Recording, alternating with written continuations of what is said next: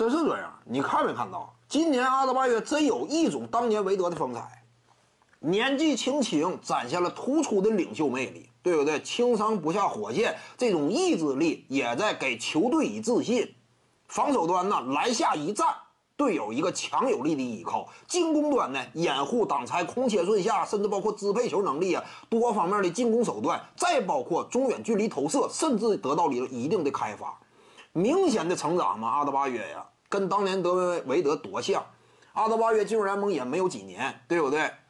甚至效力年限、目前的年纪跟当年的韦德都相似。怎么讲呢？就今年打到这个阶段，阿德巴约可以这么说，他是热火队呢选中的一位球员，被寄予厚望。今年不负众望，只能这么说。在球队呀经经历了一番自由市场操作呀，引进了强援，对不对？谁是强援呢？吉米巴特勒。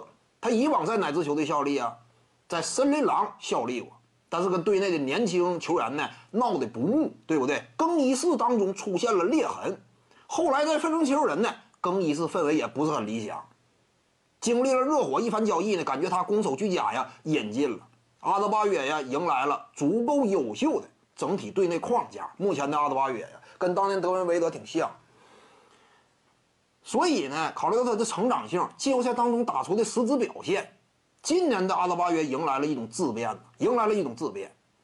所以呢，目前你说阿德巴约能不能是以老大核心的身份呢？目前不是说不行。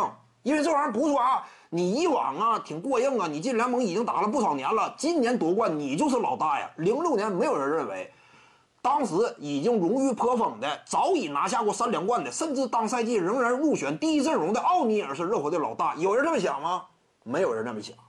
今年的阿德巴约类似当年的韦德，吉米巴特勒呢，有可能看接下来的发挥，但是有可能就是最终是以老二身份。呃，夺了个冠军，他也是个老二，有可能这种情况发生。阿德巴约今年差不多是实质成长，迎来质变的一年。今年阿德巴约，呃，你看他这玩意儿还有还有这么这么个逻辑，也就是目前随着比赛发展呢，有了这么个逻辑，有了这么个逻辑。徐静宇的八堂表达课在喜马拉雅平台已经同步上线了，在专辑页面下您就可以找到它了。